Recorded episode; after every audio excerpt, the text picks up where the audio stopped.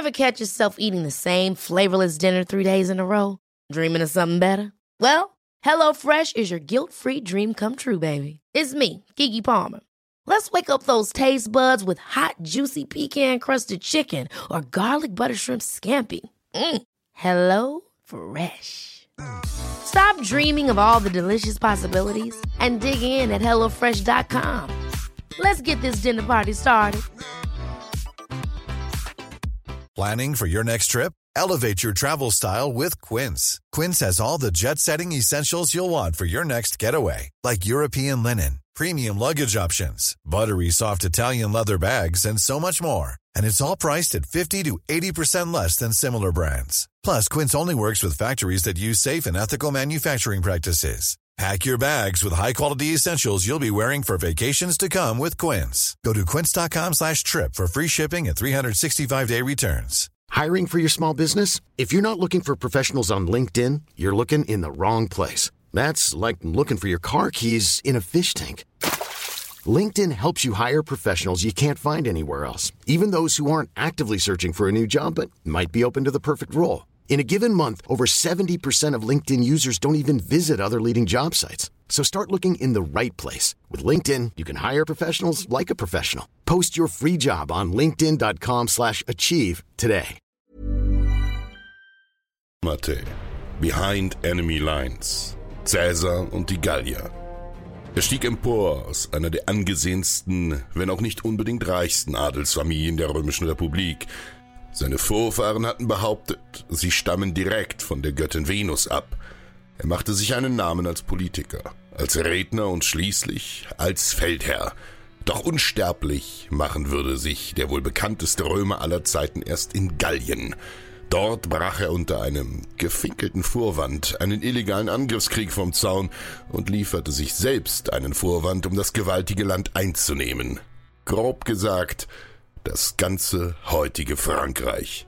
Ein riesiges Gebiet, besiedelt von einem Volk, das bekannt war für sein handwerkliches Geschick, seinen umtriebigen Handel und seine hervorragende Pferdezucht. Und seine Schnauzbärte. Aber auf wen genau trafen er und seine Legionen in den 50er Jahren vor Christus? Wer waren die Gallier? Wie lebten sie untereinander und wie konnte es sein, dass ein einzelner Römer mit einer zahlenmäßig doch relativ kleinen Streitmacht ein ganzes Volk unterjochen konnte? Um das zu verstehen, sehen wir uns die innergallischen Beziehungen in dieser Zeit heute an. Kapitel 1 Der Feind wenn man sich dieses Thema so ansieht, könnte man meinen, das wäre das reinste Nischenprojekt. Tatsächlich aber wurde in den letzten Jahren zu dieser Materie ziemlich viel geforscht. Quellen gibt es zu den Römern und zum Krieg mehr als genug. Ein prominentes Beispiel ist die Diplomarbeit Gallien 52 vor Christus, die politische und strategische Konstellation eines Kampfraums von Michael Frank aus dem Jahr 2014. Um die komplexe Thematik zu verstehen, muss man sich grundsätzlich die politische, wirtschaftliche, soziale und innenpolitische Lage Galliens zur Zeit Cäsars und davor anschauen, die vor allem durch einen Faktor gekennzeichnet ist. Uneinigkeit.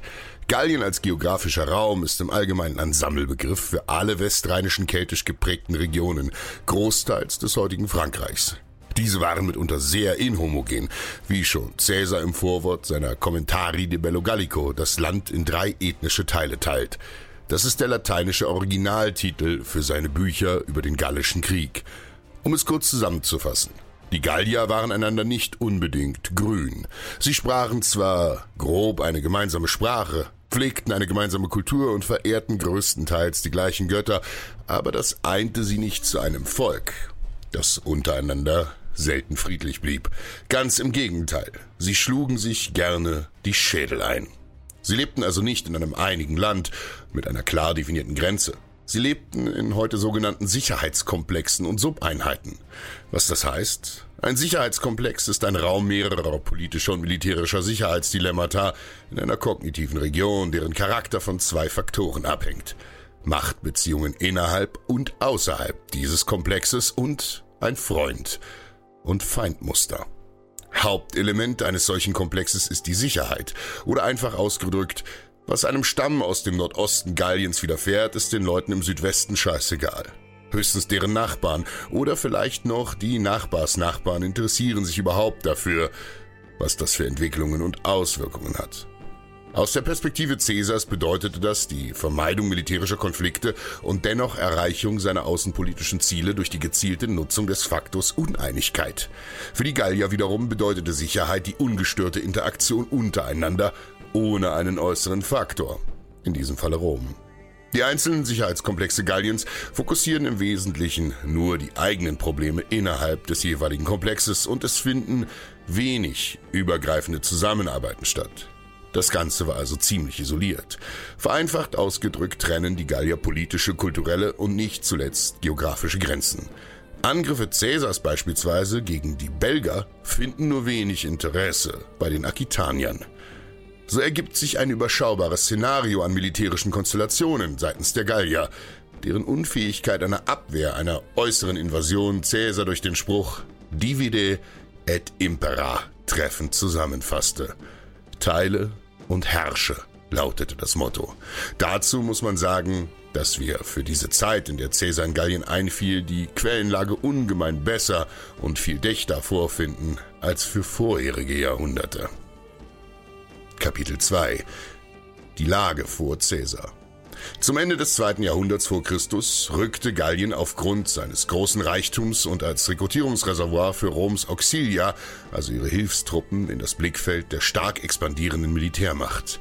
Zu diesem Zeitpunkt ist Gallien als Region mit ständig wechselnden Verhältnissen von Macht und Hegemonie zu sehen. Rom betreibt nur vorsichtig Einfluss- und Bündnispolitik.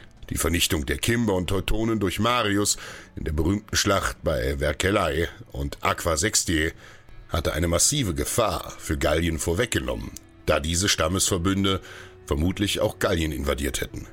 Caesar selbst beschreibt auch seine Präventivschläge gegen die Germanen als absolute Notwendigkeit, da seiner Ansicht nach die Germanen das militärisch stärkere Volk sind als die Gallier und diese à la longue verdrängen würden. Geografisch naheliegend wurde als erstes der Süden Galliens aus der Einheit gebrochen, indem im Jahr 120 die Provinz Gallia Cisalpina eingerichtet wurde, um einen Korridor von Italien nach Spanien zu ermöglichen, da Spanien bis in die 130er Jahre starke Aufstandsbewegungen anfachte und aufgrund seiner reichen Silbervorkommen wirtschaftlich unabkömmlich war. Hier kam es im Jahr 79 durch die Aquitanier und im Jahr 61 durch die Allobroger zu Aggressionen gegen Rom. Das erste Mal ein Angriff auf den Statthalter Manlius, das letztere ein Aufstand. Es war also keineswegs eine besonders friedliche Beziehung.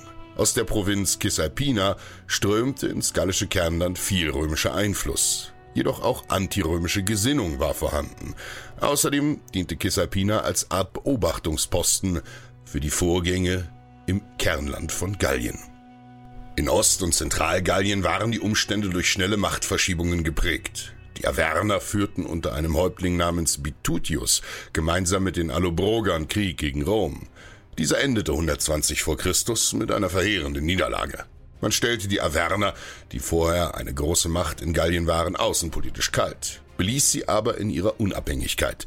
Gemeinsam mit den Sequanern führten sie Krieg gegen die Häduer, und holten zu diesem Zweck die soeben als Söldner unter dem Heerkönig Ariovis nach Gallien.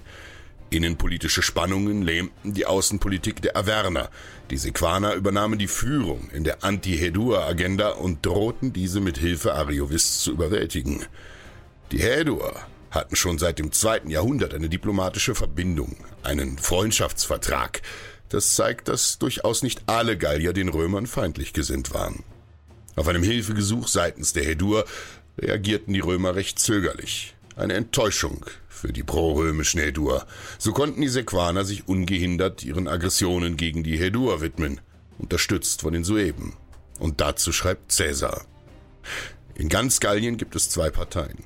Die Führung der einen hätten die Hedur, die der anderen die Averner. Während diese viele Jahre heftig um den Vorrang stritten, sei es dazu gekommen, dass von den Avernern und Sequanern Germanen als Söldner angeworben wurden. Von diesen hätten anfangs nur ungefähr 15.000 den Rhein überschritten, als aber diese wilden Barbaren am Lande an der Kultur und Wohlhabenheit der Gallier Geschmack gefunden hatten, seien mehr übergesetzt. Jetzt seien in Gallien schon an die 120.000 Mann. Die Helvetier Die ursprünglich am Oberrhein siedelten, wurden immer stärker von Wanderern germanischer Volksgruppen verdrängt. Der illyrisch-thrakische Raum stellte wie immer schon einen Unruheherd dar. Es war jedoch keine Gefahr im Verzug. Die Außenpolitik Roms in Gallien war durch eine starke Tatenlosigkeit gekennzeichnet. Auseinandersetzungen wurden einfach gebilligt und sanktionslos hingenommen. Ein Jahr der Entscheidung stellte dabei 61 vor Christus dar. Denn hier geschah so einiges. In der Schlacht von Magetobriga schlägt Ariovist ein gallisches Bündnis. Gaius Pontinus besiegt die Allobroger. Rom lehnt Devikiakos Hilferuf ab. Daraufhin kommt es zu einem Bündnis mit den Helvetiern und die Wanderung der Helvetier beginnt. Außerdem der Aufstieg und Fall des Orgetorix. Lange Rede, kurzer Sinn.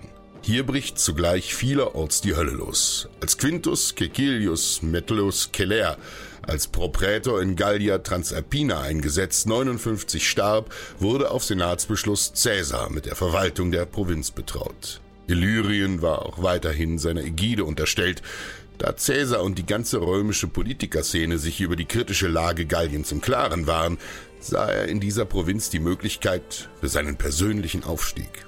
Er hatte die zwei Optionen, den Status quo ante nach Kräften herbeizuführen oder auf die neuen Machtverhältnisse einzugehen und die neuen Akteure zu beeinflussen. Für ihn waren Ariovist und die wandernden Helvetier als zwei getrennte Elemente eines Sicherheitskomplexes zu betrachten, die sich auf die Machtebene der Sequaner und Hedur auswirken würden. Sein Ziel war es also, eine Eskalation der Situation in Gallien zu verhindern, bei deren Wirkung mit Sicherheit ins Territorium der Römer übergeschwappt wäre. Insgesamt muss man sagen, dass eine genaue Aufklärung der innergallischen Beziehungen vor der römischen Einflusszeit doch sehr schwer ist, weil davon eben nichts dokumentiert wurde. Kapitel 3 Die ersten Kriegsjahre die 50 Jahre zurückliegenden Erfahrungen mit den Kimbern und Teutonen, die den Römern mehrere bittere Niederlagen beibringen konnten, spiegelten sich auch im Umgang mit der Helvetia-Entwicklung wider. Es wurden 60 schon entsprechende Truppen ausgehoben und man warnte die Kelten eindringlich vor Bündnissen oder anderen Verbindungen mit den Helvetiern. Caesar konnte den Vorstoß der Helvetier durch einen Feldzug verhindern und zwang sie und die Latobringer und Tullinger an ihren ursprünglichen Siedlungsräumen wieder anzusiedeln.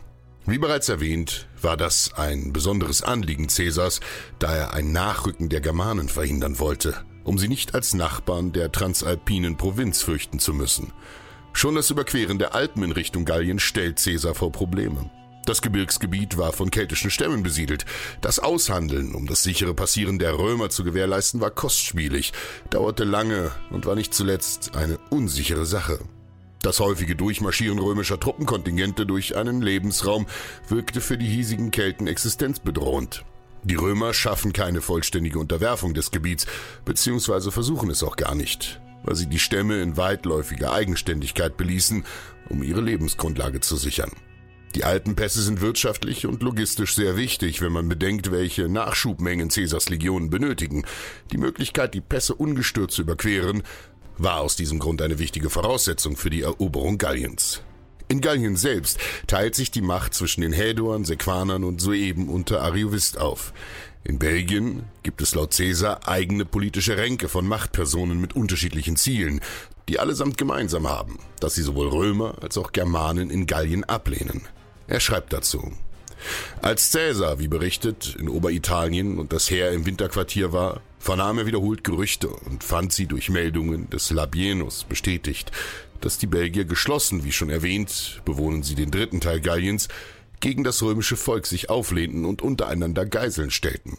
Ihre Verschwörung habe folgende Gründe. Erstens fürchteten sie, unser Heer werde nach Unterwerfung des ganzen übrigen Galliens gegen sie marschieren Sodann würden sie von einigen Galliern aufgehetzt. Teils seien dies Männer, die, wie sie, ein weiteres Verbleiben der Germanen in Gallien nicht hatten dulden wollen, darüber empört seien, dass jetzt das römische Heer bei ihnen überwinterte und sich in Gallien einnistete.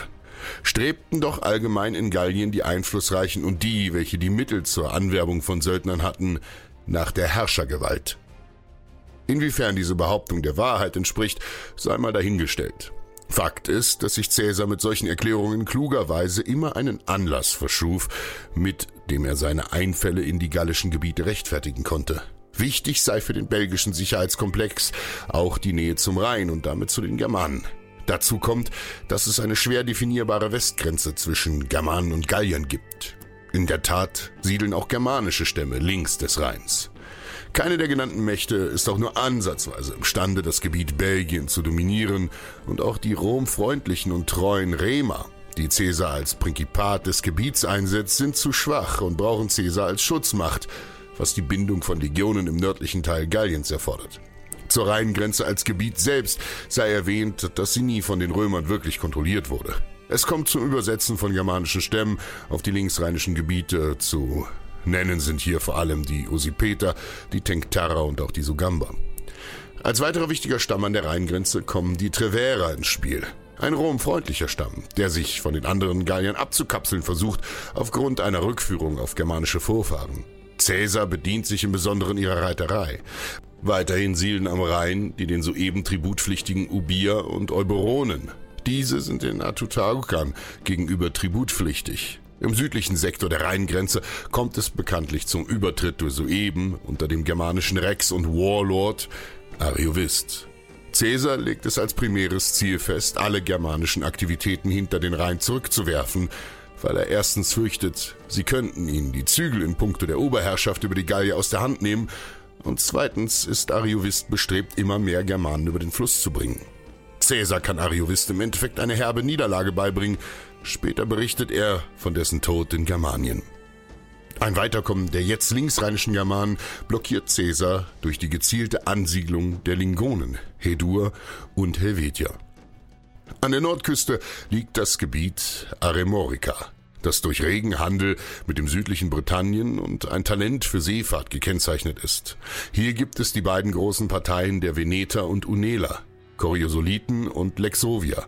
Natürlich ist dieses Gebiet für Caesar wirtschaftlich sehr interessant. Sie schicken ein kleines Kontingent zum Entsatz her von Vercingetorix. Zusammen mit Belgium bildet Arimoricum den unsichersten Komplex im gesamten gallischen Gebiet. Als Caesar 55 nach Britannien übersetzt, gibt er als Gründe an, er wolle die britannische Unterstützung der Aremoriker unterbinden und die Tatsache, dass belgische Insurgenten sich nach Britannien abgesetzt hatten. In Wahrheit lag dahinter höchstwahrscheinlich auch der Grund, dass er von großen Bodenschätzen in Britannien hörte und dass es prestigereich war, als erster römischer Feldherr britannischen Boden zu betreten. Er schreibt, als sie diese Pläne gefasst hatten, befestigten sich ihre Städte – brachten in diese vom Lande das Getreide und zogen in Venetien, wo Caesar, wie allgemein vermutet wurde, die ersten Kämpfe liefern würde, möglichst viele Schiffe zusammen. Als Bundesgenossen gewannen sie sich für diesen Krieg die Ossisma, die Lexovier, die Namneten, die Ambiliaten, die Moriner, die Diablinten und die Menapier. Hilfstruppen holten sie sich aus den gegenüberliegenden Teilen Britanniens herbei.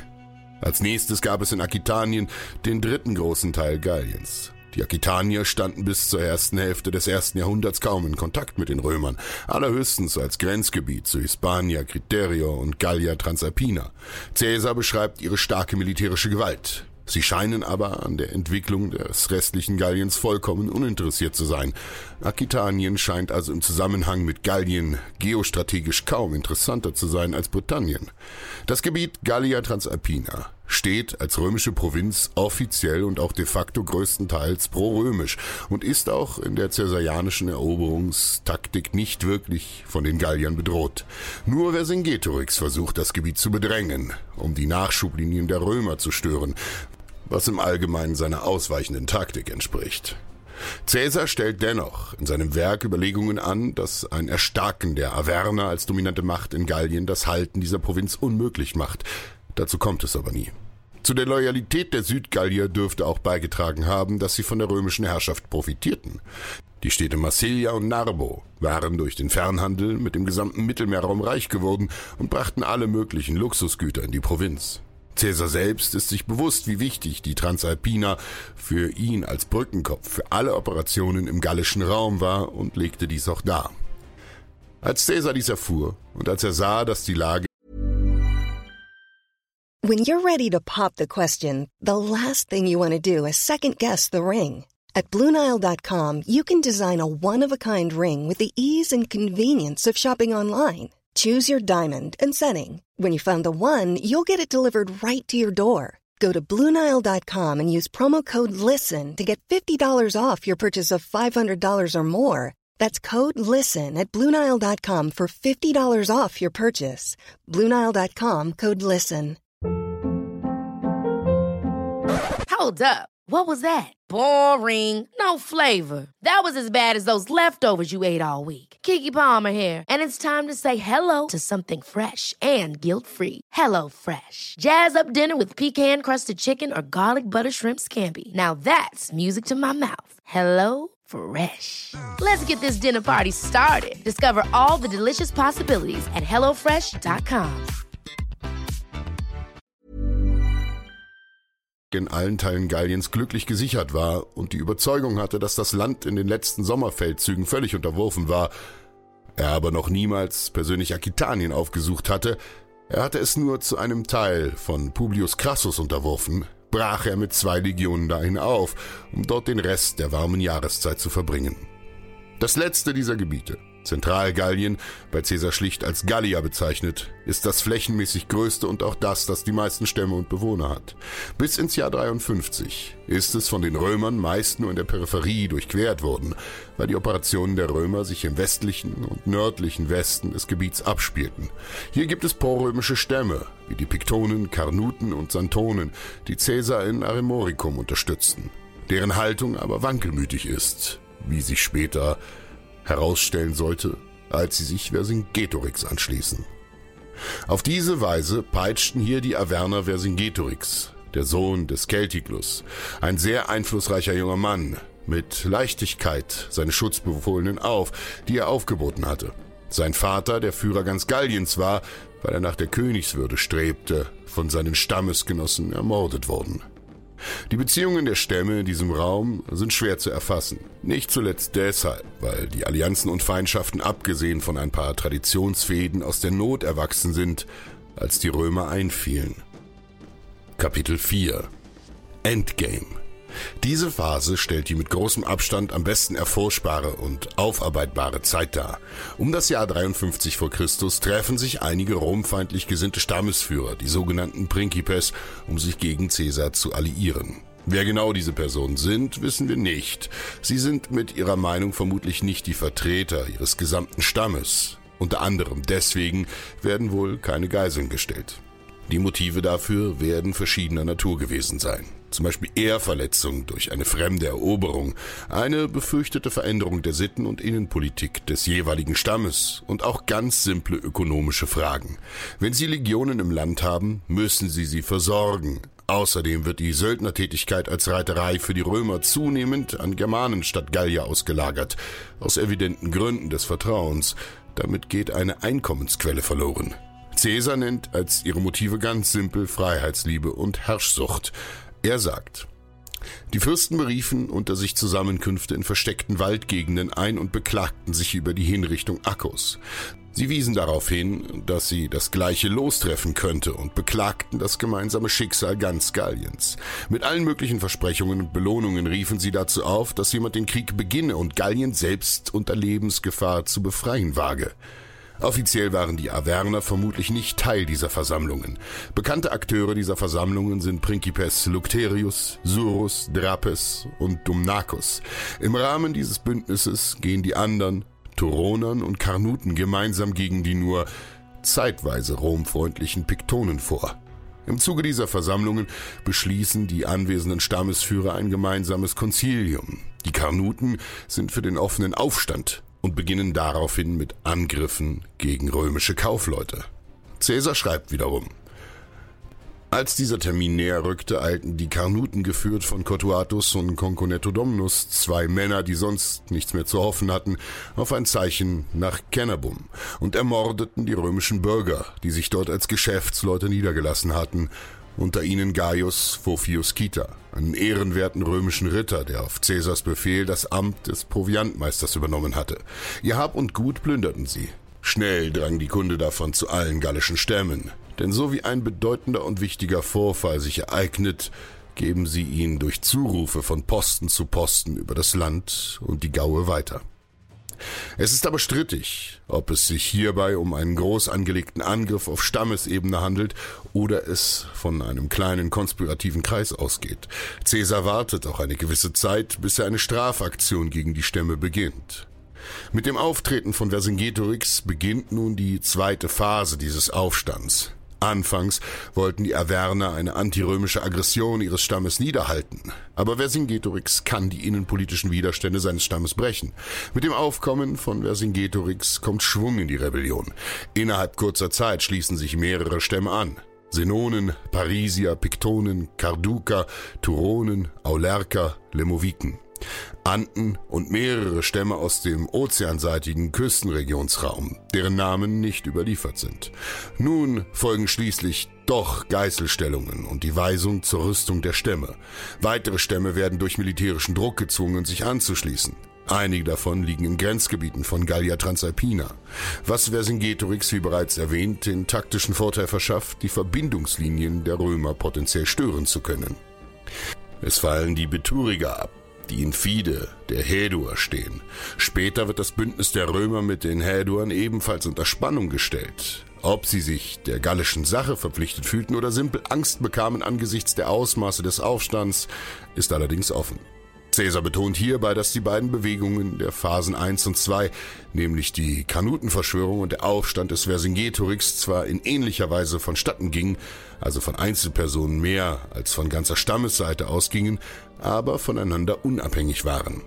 Die Kanutenverschwörung wurde zwar als Aufstand begonnen, hatte aber im Endeffekt keine direkte Auswirkung. In der dritten Phase des Aufstands geht Caesar in die Offensive und greift die Stämme dieses Bündnisses, also Averner, Senonen, Bitorigen, Karnuten, Parisier und Senonen, einen nach dem anderen an. Vercingetorix muss defensiv spielen, um sein brüchiges Bündnis zusammenzuhalten. An dieser Stelle soll noch einmal erwähnt sein, dass die Bündnisse der Gallier lediglich durch die Bedrohung durch Rom als außenpolitischen Faktor möglich waren und dass sie sich auch in dieser Zeit gegenseitig unbrünstig nur zu gern erschlagen hätten, wenn Caesar sie nicht allesamt in ihrer bloßen Existenz bedroht hätte. Nach so vielen aufeinanderfolgenden Niederlagen in Vella Auno Dunum, Kennabum und Novio Dunum berief Vercingetorix seine Anhänger zu einem Kriegsrat. Er machte ihnen klar, dass der Krieg ganz anders als bisher geführt werden müsse. Mit allen Mitteln müsse man darauf bedacht sein, den Römern das Futter holen und die Zufuhr zu unterbinden. Dies sei leicht, da sie selbst Reiter im Überfluss hätten und durch die Jahreszeit unterstützt werden. Notgedrungen müssten sich die Feinde zersplittern und das Futter aus einzelnen Gehöften holen.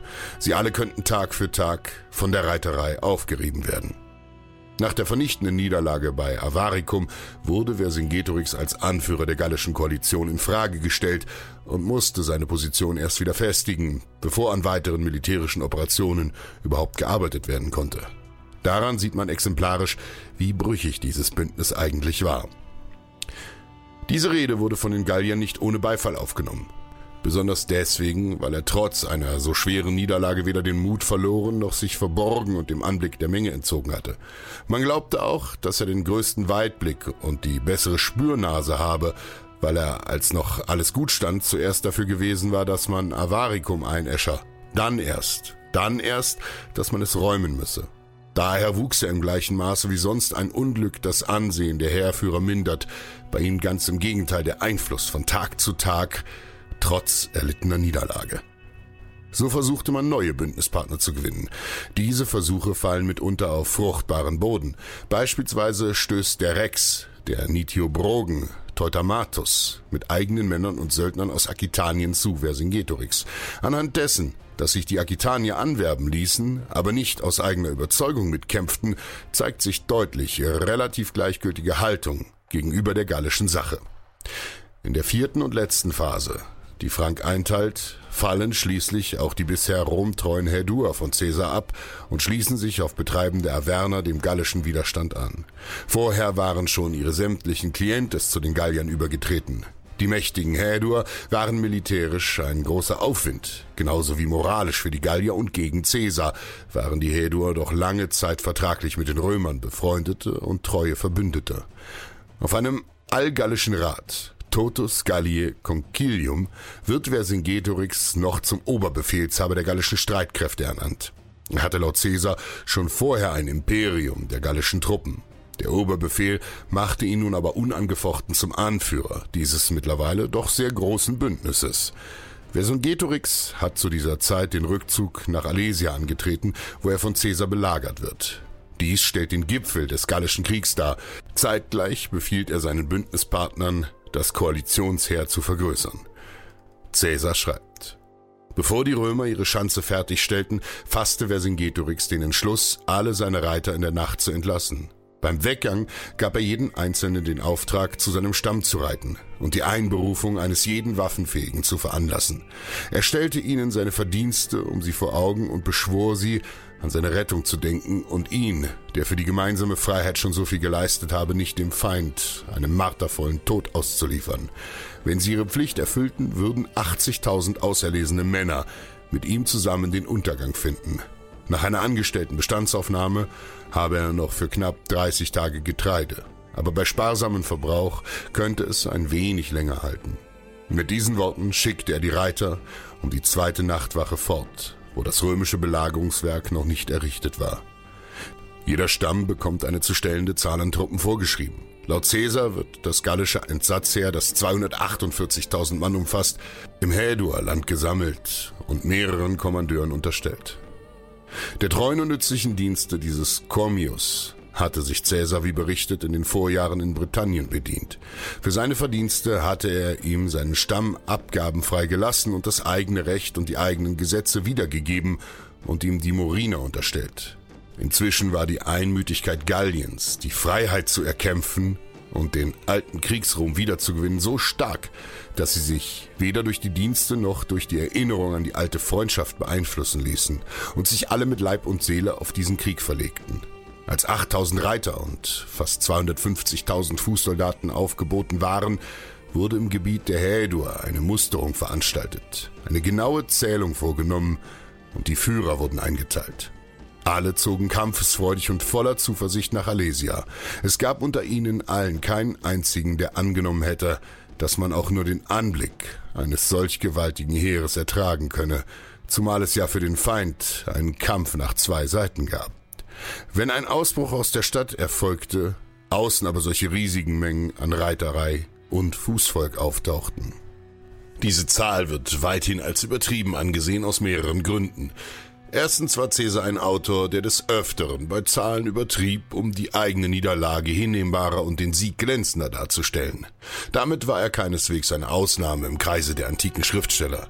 Zweitens kann das gallische Heer rein logisch betrachtet gar nicht so groß gewesen sein, weil die Gallier organisatorisch und logistisch mit Sicherheit nicht die Fähigkeiten und Mittel hatten, eine solche Zahl an Männern auszuheben und zu ernähren. Populationstechnisch gesehen wäre so eine Zahl durchaus vorstellbar, weil Gallien ein dicht besiedeltes Gebiet war. Aber die auf Landwirtschaft basierende Ökonomie der Gallier hätte bei einem Fehlen von derartig vielen Männern in Wehr- und arbeitsfähigen Alter definitiv riesigen Schaden genommen. Die vier Phasen des Bündnisses waren gekennzeichnet von Conchilia die die jeweiligen Koalitionen formten. Ob und inwieweit solche stammesübergreifenden Treffen üblich waren, lässt sich nicht mit Sicherheit klären. Es zeigt aber, dass die gallischen Stämme in Ausnahmesituationen durchaus eine gemeinsame Gesprächsbasis erreichen konnten. Rechtlich abgesichert wurden diese durch Eide bzw. in der letzten Phase mit Geiselstellung. Um die gesamte Bevölkerung der jeweiligen Stämme zu überzeugen, drohte man mit Hinrichtung der Geiseln. Wichtig hierbei zu beachten ist die Tatsache, dass Römer und Gallier eine andere Kultur, ganz besonders des Krieges, pflegten. Ein simples, aber ausschlaggebendes Motiv für die Stammeskrieger war Widerstand zu leisten, ganz einfach, um nicht als feige und unfähig das eigene Land zu verteidigen zu gelten. Kapitel 5 Cäsars Sieg Vercingetorix Lage bei Alesia wird aussichtslos und schließlich muss er sich ergeben und sich und seine Männer auf Gedeih und Verderb den Römern ausliefern. Jeder römische Soldat bekommt einen gallischen Mann als Sklaven. Die einzigen Stämme, die davon ausgenommen werden, sind die Averner und Hädur. Caesar möchte sich mit ihnen gutstellen, um sie bei einer Neuordnung der gallischen Verhältnisse auf seiner Seite zu wissen da sie immer noch die Hegemonien innerhalb ihrer Stämme darstellten. Er gibt ihnen sogar 20.000 Gefangene zurück, als Zeichen seines guten Willens. Im Gegenzug verlangt er aber die Stellung einer großen Zahl von Geiseln. Caesar beginnt nun mit Überlegungen zu der Eingliederung Galliens ins Römische Reich und verteilt seine Legionen strategisch im Land zur Sicherung der Getreidezufuhr und als militärische Präsenz, um einem Aufstand des jüngst befriedeten Gebiets vorzubeugen. Doch die grandiose Niederlage von Alesia bricht den Widerstand der Gallier nicht ganz. Im Jahr 51 vor Christus kommt es zu einer Vielzahl von lokalen Renegatsaktionen. Die Bellovaker, Karnuten und Anden im Besonderen wehren sich noch entschlossen gegen die Römer. Die Gallier bekriegen auch romfreundliche Stämme. Die römische Herrschaft in Gallien beginnt damit zu wackeln. Caesar erklärt nicht näher, warum genau die Konflikte wieder aufflammten. Bei einigen handelt es sich schlicht um Nachbarschaftskriege. Caesar schildert detailliert die Aktionen von Hirtius gegen die Anden, Bellovaker, Biturigen, Karnuten, Träverer und Atrebaten. Er beschreibt die umstrittene Vorgehensweise der Gallier, nach der sie an vielen verschiedenen Orten gleichzeitig zuschlagen wollen und die Legionen durch Nachschubentzug in ihrer strategischen Bewegungsfreiheit dermaßen beschneiden wollen, dass jegliche Operationen undurchführbar werden. Er schreibt, nach einem völligen Sieg über ganz Gallien wollte Caesar, dass er seit dem letzten Sommer ununterbrochen gekämpft hatte, seine Truppen nach schweren Strapazen Ruhe in ihren Winterquartieren gönnen. Da traf die Meldung ein, dass mehrere Stämme gleichzeitig Kriegspläne hegten und sich verschworen. Als wahrscheinlicher Grund hierfür wurde angegeben, dass alle Gallier die Erfahrung gemacht hätten, dass sie mit einer an einem Ort zusammengezogenen Heeresmacht den Römern nicht die Stirn bieten könnten. Dass aber das römische Heer, wenn mehrere Stämme zur gleichen Zeit in verschiedenen Gegenden kämpften, keine ausreichenden Hilfsmittel, keine ausreichende Ausdünnungsmöglichkeit und keine ausreichende Truppenverbandsstärke haben werde alle Kämpfe gleichzeitig zu bestehen. Kein Stamm aber dürfe sich gegen das auf ihn fallende Los Nachteile auf sich zu nehmen sträuben, wenn die übrigen in der Zwischenzeit die Freiheit erkämpfen könnten. In Wahrheit ist es 51 aber so, dass Gallien von Alesia erschüttert war. Es ging nur mehr um ein Austreten von Glutnestern nach dem Löschen eines Großbrandes. Es gibt eine große Zahl von Widerstandsnestern, die allerdings alle schlecht organisiert und in ihrer Größe sehr bescheiden waren. Die innergallischen Beziehungen stellen ein problematisches Thema der Forschung dar, weil sie vor dem Auftreten der Römer kaum fassbar sind und nach den kesaianischen Eroberungen zwar noch prinzipiell vorhanden, aber sich unentwegt auflösen, weil sich die Stämme nach und nach zu einer gallo-römischen Kultur assimilieren, die die alten Stammesriten und Gesetze nur mehr bedingt ausübt oder weiterträgt. Gallien wird als Provinz fest in das römische Reich integriert und untersteht damit ihrem Recht, was auch eine gewisse Einheit bzw. relativ friedliches Verhalten der Stämme untereinander erzwingt. Gerade die Abkehr von der rein gallischen Identität hin zu einer weniger oder teilweise römischen, einheitlichen, kann die Aggressionen der verschiedenen Stämme doch durchaus entschärfen. Davon abgesehen legen sich die Ressentiments eroberter Völker gegen die römische Oberherrschaft in der Regel nach relativ kurzer Zeit, da Roms Herrschaft durchaus Vorteile bringt.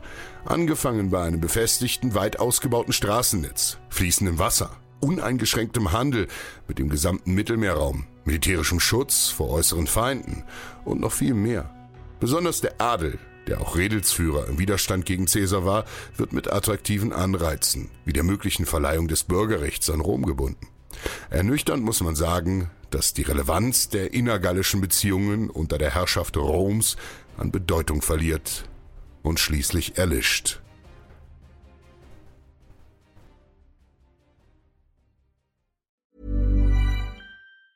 Planning for your next trip? Elevate your travel style with Quince. Quince has all the jet-setting essentials you'll want for your next getaway, like European linen premium luggage options, buttery soft Italian leather bags, and so much more. And it's all priced at 50 to 80% less than similar brands. Plus, Quince only works with factories that use safe and ethical manufacturing practices. Pack your bags with high-quality essentials you'll be wearing for vacations to come with Quince. Go to quince.com slash trip for free shipping and 365-day returns. Hi, I'm Daniel, founder of Pretty Litter. Did you know cats tend to hide symptoms of sickness and pain? I learned this the hard way after losing my cat, Gingy. So I created Pretty Litter, a health monitoring litter that helps detect early signs of illness by changing colors, saving you money and potentially your cat's life. Pretty Litter is veterinarian developed, and it's the easiest way to keep tabs on your fur baby's health right at home. Go to prettylitter.com and use code ACAST for 20% off your first order and a free cat toy. Terms and conditions apply. See site for details. Ever catch yourself eating the same flavorless dinner three days in a row? Dreaming of something better? Well, HelloFresh is your guilt-free dream come true, baby. It's me, Kiki Palmer. Let's wake up those taste buds with hot, juicy pecan-crusted chicken or garlic butter shrimp scampi. Mm. Hello Fresh. Stop dreaming of all the delicious possibilities and dig in at HelloFresh.com. Let's get this dinner party started.